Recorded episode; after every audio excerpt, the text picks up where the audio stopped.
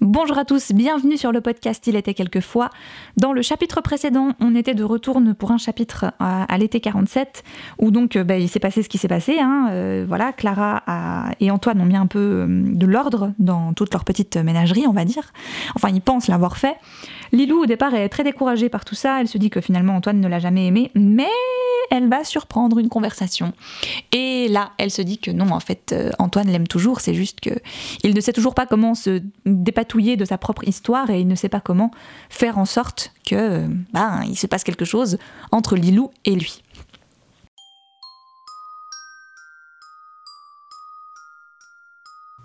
Il était quelquefois le podcast qui raconte des histoires.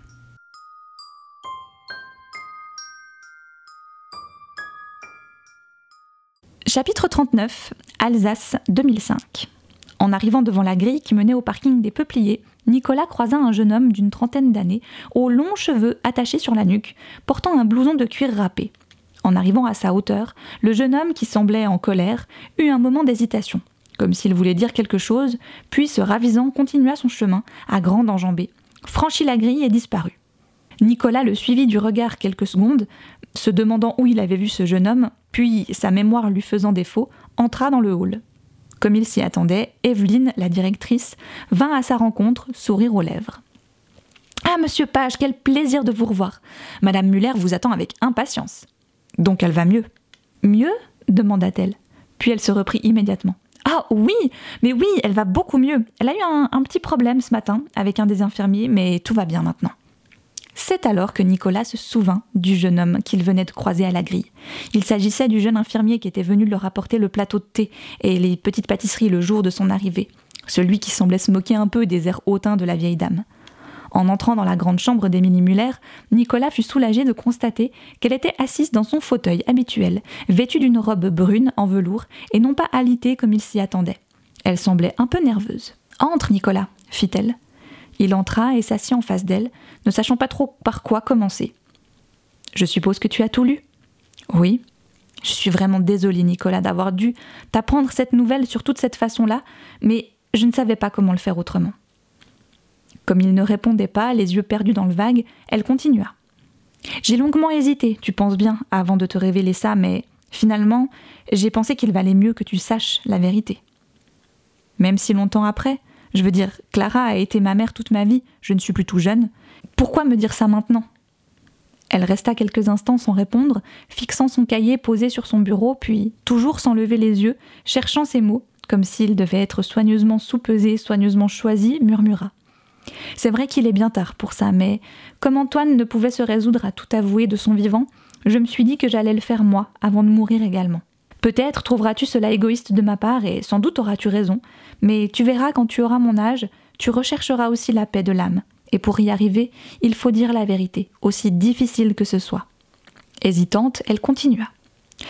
Nicolas, il faut que tu saches que si tu décides de continuer à venir m'écouter, d'autres choses risquent de te bouleverser.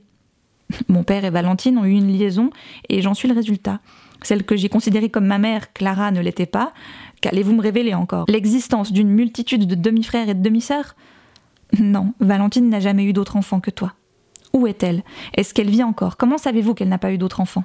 Soudainement, Émilie sembla incompréhensiblement agitée et bégaya. Je, je veux dire, c'est ce que je suppose. Valentine n'a jamais eu l'instinct maternel, c'est elle-même qui le disait. Toi, tu as été un accident. Une surprise, en tout cas. Comme il ouvrait la bouche afin de poser encore une question, elle le devança en posant sa main sur son poignet.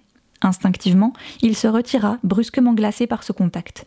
Faisant mine de ne pas avoir remarqué ce rejet, la vieille dame retira sa main et demanda Es-tu prêt pour la suite, Nicolas? Mes parents, enfin, je veux dire mon père et Clara, avaient encore des secrets, n'est-ce pas? Comme la vieille dame hochait la tête silencieusement, il reprit Alors allez-y, je vous écoute. Se penchant vers son bureau, Émilie s'empara du gros cahier rouge puis se renversant dans son fauteuil, comme à son habitude, reprit le fil de son histoire. Les Vernes, été 1947. À peine levé, chaque matin je me précipitais à la cuisine où je retrouvais parfois Basile, attablé devant son café au lait. Après bien des semaines passées à me battre froid, il redevenait, à mon grand soulagement, le jeune homme gentil et serviable qu'il était à mon arrivée au Verne, mais sans plus me faire la cour. Armand avait raison, Basile n'était pas rancunier, du moins pas à long terme. Nous pouvions à nouveau parler de tout et de rien et l'atmosphère s'en trouvait grandement allégée. Mais je me méfiais de lui, et la plupart du temps, je coupais court à ses bavardages, prétextant une course à faire ou une tâche à effectuer. S'il ne se formalisait pas, je voyais bien qu'il en était attristé, mais il ne disait rien et buvait son café en silence. Ensuite, souvent, il rejoignait Armand et les deux hommes se rendaient dans les champs ou dans la forêt, et je ne les apercevais pratiquement plus jusqu'au dîner. Nous étions maintenant au cœur de l'été, et le jardin dont je m'occupais toute seule à présent que Rosalie n'était plus là, devenait un véritable havre pour moi. J'adorais bêcher, gratter, retourner la terre, arracher les mauvaises herbes, même sous un soleil de plomb. Je portais toujours un grand chapeau pour protéger ma tête du soleil, mais mes bras et mes jambes prirent très vite une teinte dorée. Parfois, je cueillais une fraise mûre à point et la dégustais assise sur le petit muret branlant, tout près de l'atelier d'Antoine, en écoutant crépiter sa machine à écrire par la fenêtre ouverte. J'avais décidé d'adopter une toute nouvelle attitude envers lui. Je devins non pas plus froide, mais plus distante, me disant que s'il me sentait moins disponible, il serait peut-être à nouveau tenté de revenir vers moi, de me demander comment j'allais, ou si nous pouvions faire une promenade dans les bois. Et de fait, il sembla quelque peu intrigué.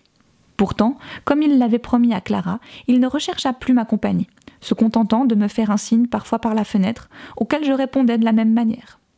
Clara était redevenue la même, tourbillonnant dans toute la maison, courant au chevet de son amie qui, depuis le début de sa grossesse, ne sortait quasiment plus de sa chambre, sauf parfois pour s'installer dans une chaise longue sur la terrasse dans l'après-midi. Valentine avait complètement perdu de sa joie de vivre et semblait le plus souvent sombrer dans de tristes rêveries. Je pense que de nos jours, on lui aurait diagnostiqué une dépression et un suivi psychiatrique. Mais en ce temps-là, la dépression n'existait tout simplement pas, ou en tout cas n'était pas encore reconnue comme telle. On appelait ça la mélancolie et aucun médicament n'était prescrit pour la soigner, à part le temps et le repos. Nous étions en août et sa grossesse avançait, mais contrairement à d'autres femmes enceintes que je croisais parfois au village, qui débordaient d'énergie et semblaient rayonner, Valentine s'étiolait, maigrissait et ses rares sourires n'atteignaient plus ses magnifiques yeux verts pailletés. Quand je passais à côté d'elle, elle ne m'adressait jamais la parole, ne semblant même pas s'apercevoir de mon existence, ce qui me convenait parfaitement. Je n'avais rien à lui dire non plus, et ses airs malheureux ne me touchaient pas le moins du monde. Dans mon esprit, elle avait bien cherché ce qui lui arrivait et ne méritait pas du tout le mal qu'on se donnait pour elle, puisque non seulement Clara, mais également Antoine, Joe et même Armand la traitaient comme une reine ou une grande malade et satisfaisaient ses moindres souhaits. Je dois tout de même reconnaître qu'elle n'en avait pas tant que ça, des souhaits. Le plus souvent, elle se contentait d'accepter les nombreuses preuves d'affection dont elle était entourée, plus semblait-il pour faire plaisir à son entourage que par réelle envie. Un soir, vers la fin août, alors qu'elle se trouvait encore assise sur la terrasse, un livre qu'elle ne lisait pas, posé sur ses genoux, Armand vint s'installer à côté d'elle et lui prit la main sans rien dire. Antoine, assis à côté de Joe, fumait une cigarette, et Clara, debout derrière Valentine, tentait de tresser maladroitement les cheveux de cette dernière, en fredonnant distraitement une vieille comptine.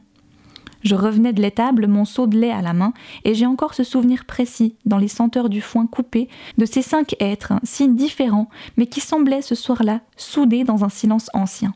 Peut-être issus de leur enfance commune, enveloppés dans un cocon tissé par la ritournelle de Clara.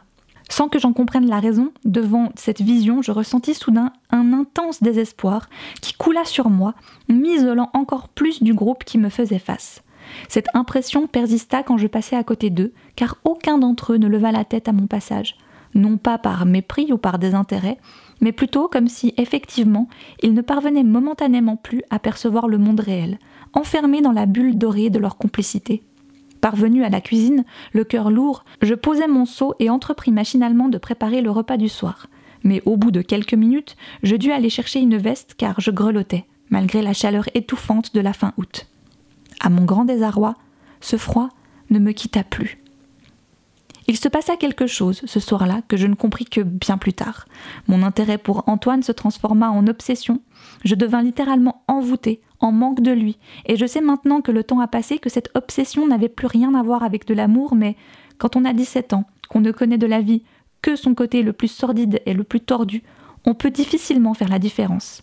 Et il était déjà bien trop tard pour moi.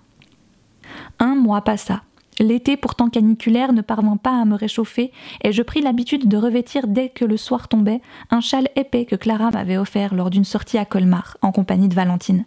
Il y avait des siècles de cela. Je restais parfois dans la cuisine après les repas, juste pour profiter encore un moment de la chaleur du potager. Clara, bien sûr, commença par s'inquiéter. Lilou, mais comment peux-tu supporter cette chaleur? Il fait au moins 40 degrés encore et tu mets un châle? J'ai un peu froid. Tu es malade Tu as de la fièvre s'enquit-elle en s'approchant de moi afin de poser sa main sur mon front. Non, je ne suis pas malade. C'est vrai que ce châle est de trop. En fait, c'est juste parce que je le trouve tellement beau que je le porte, fis-je en me dérobant et en posant le châle sur une chaise. Elle me regarda un peu suspicieuse, les sourcils froncés, puis déclara Surtout, n'hésite pas à me le dire si tu ne te sens pas bien ou si tu as trop de travail depuis le départ de Rosalie. Je peux engager quelqu'un si tu veux, au moins pour quelques heures par jour. Je lui fis un sourire que j'espérais convaincant. Il n'en est pas question, je m'en sors très bien toute seule. Tu es sûre Avec toutes les tâches que tu as à accomplir dans la maison, tu dois encore t'occuper du jardin. Ça fait peut-être un peu beaucoup pour toi. Je suis impardonnable de ne pas y avoir pensé plus tôt. Je, vais demander à quelqu'un du village de venir. Non la coupai-je aussitôt. Puis je repris plus doucement. Encore une fois, il n'en est pas question, surtout que j'adore jardiner, et puis l'automne n'est plus très loin. J'aurai de moins en moins de travail au jardin, alors. Elle ne parut pas vraiment convaincue, mais répondit tout de même après quelques secondes.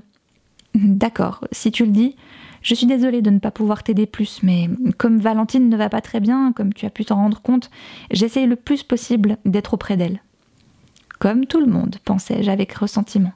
La reine Valentine Jacquard, incapable de prendre soin d'elle, incapable d'assumer sa faute, monopolise toute la maisonnée autour d'elle. Profitant de l'occasion, je demandai Clara, quand Valentine aura accouché, que va-t-il se passer? Comment ça? Oh, je vois. Non, ne t'inquiète surtout pas, je ne vais pas te demander en plus de t'occuper du bébé, sauf si tu en manifestes l'envie. Je pense qu'avec Valentine, Antoine et moi, ce petit sera bien entouré. Mais, continuai-je, Valentine va donc rester ici? Eh bien, pour tout te dire, je n'en ai encore pas la moindre idée. J'espère que oui, en tout cas jusqu'à ce qu'elle se remette complètement. Sa grossesse, comme tu as pu le constater, ne se passe pas très bien. D'après Ursula Bader, le bébé va bien et il n'y a pas de souci à se faire pour lui, mais Valentine, c'est une autre histoire.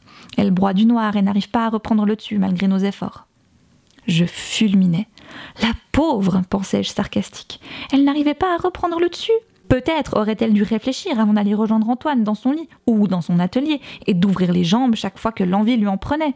Je m'apprêtais à lâcher une réponse cinglante quand une musique divine retentit depuis le salon. Viens, fit Clara en se levant, allons rejoindre les autres. Le spectacle qui s'offrit à nos yeux quand nous entrâmes dans la pièce faillit me faire hurler de rage.